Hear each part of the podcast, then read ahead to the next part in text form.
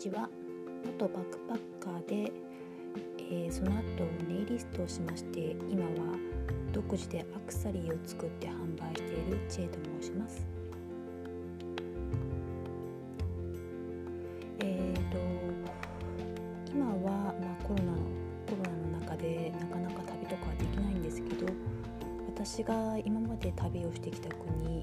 えー、およそ90カ国ですね。えーと、途中からちょっとやめるのをやめてしまったんですけどもあまりにちょっと多すぎるのとあと数をこなしていくっていうのがあまり好きではないので、えー、途中から数なくなったんですけども約90カ国、えー、バックパッカーをしてきました。でその中で旅のエピソードですとか、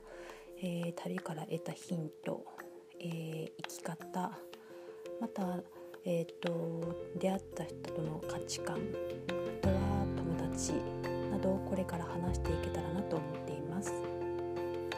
えーと、また、えー、90カ国といえどもまだ何カ国？そうですねまだまだ行けてない国特にお隣の中国とかは、えー、行ったことがないんですが香港はあるんですが、まあ、香港は中国とはちょっとまた別の国というとらわれ方が多いので、えー、中国はほぼ行っていないので行ってみたいなという国があるんですがこれから行きたい国、えー、またそういう話をしていきたいと思ってます。また私は元バックパッカーということで荷物を、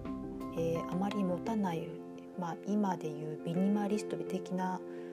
えー、持ち物で、えー、約1年半バックパッカー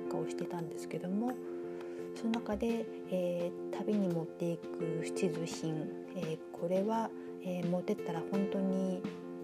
便利だよ必要だよっていうあったら本当に、えーと、旅を楽しめたよっていうものがあるのでそれもご紹介していけたらなと思ってます、えー、どうぞよろしくお願いいたします。